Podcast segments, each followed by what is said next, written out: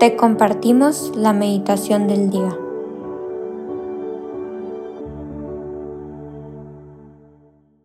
En el nombre del Padre, del Hijo y del Espíritu Santo. Amén.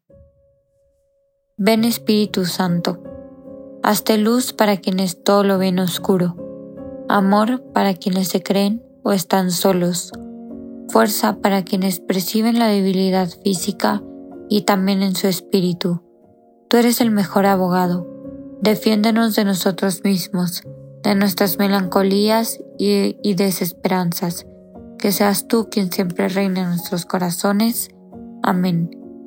Hoy jueves 7 de septiembre vamos a meditar el Evangelio según San Lucas, capítulo 5 versículos del 1 al 11 que dice, En aquel tiempo Jesús estaba a orillas del lago de Genezaret y la gente se agolpaba en torno suyo para oír la palabra de Dios. Jesús vio dos barcas que estaban junto a la orilla. Los pescadores se habían desembarcado y estaban lavando las redes. Subió Jesús a una de las barcas, la de Simón. Le pidió que la alejara un poco de tierra y sentado en la barca enseñaba a la multitud. Cuando acabó de hablar, dijo a Simón, Lleva la barca mar adentro y echen sus redes para pescar.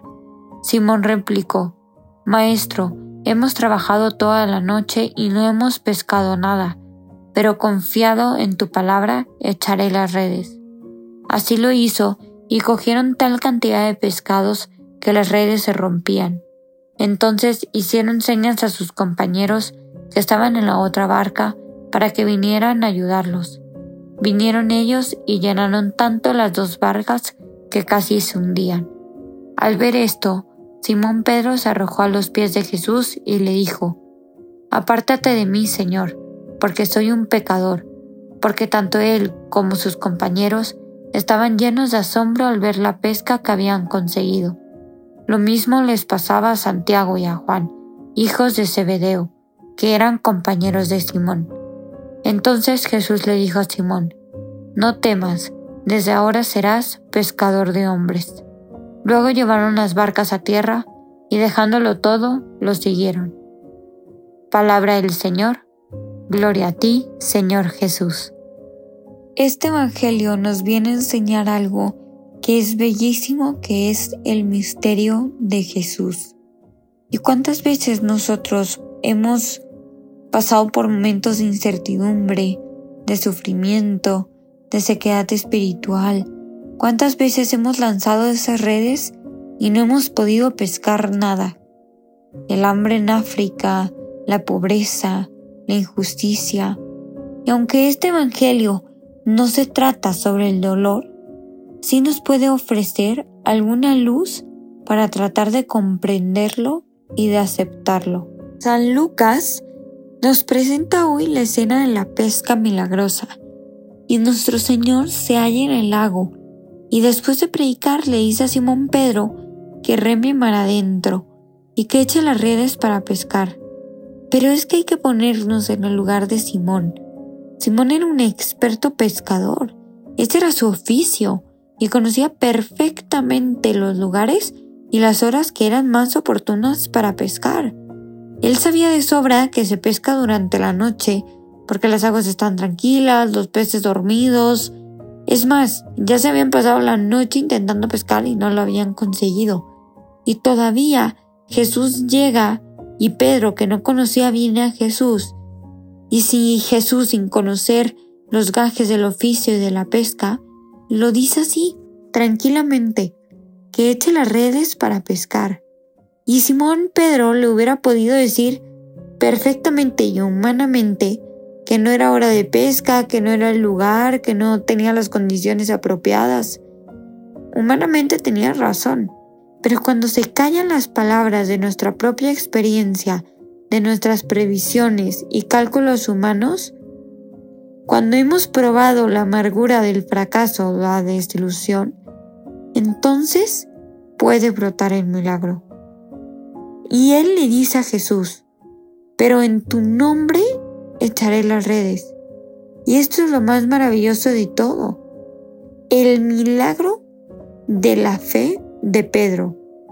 El que haya creído en Cristo y que cuando todo era ilógico, adverso, contradictorio para la razón humana, haya aceptado la orden del Señor y haya obedecido. La pesca excesiva, sobreabundante y, que las redes se rompían fueron ya solo una consecuencia de ese milagro. Pero para nuestro Señor no hay imposibles, porque Él es Dios. El único imposible es que nuestra voluntad no quiera adherirse a lo que Él quiere, y el milagro está precisamente ahí. Si echamos un vistazo en los diferentes evangelios, nos daremos cuenta de que Jesús siempre actúa así, de que todos los milagros comienzan con la fe, y esa es la única condición que Él pone para que pueda actuar. Solo cuando aceptamos a Jesús con el corazón y doblamos las rodillas de nuestra mente, que tengamos que esperar contra toda esperanza humana y sangre el corazón, si creemos en Dios, en Él, en Jesucristo y lo aceptamos, así como Dios nos visita, es ahí cuando Jesús realiza el milagro. Ya por último, me gustaría que reflexionaras sobre qué estás haciendo hoy para aumentar tu fe. ¿Cómo están tus redes el día de hoy?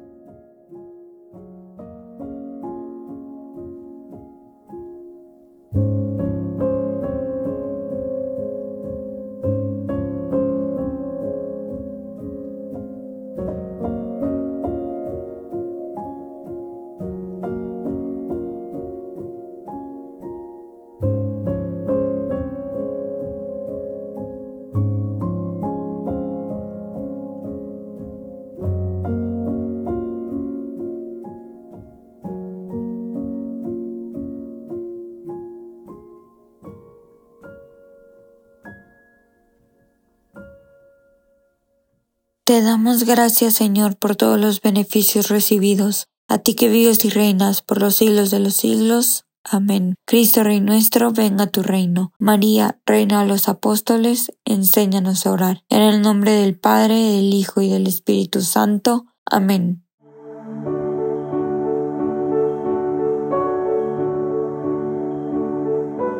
Señor, que seas tú quien siempre reine en nuestros corazones. Los invitamos a que se queden en diálogo con Él. Nos escuchamos mañana.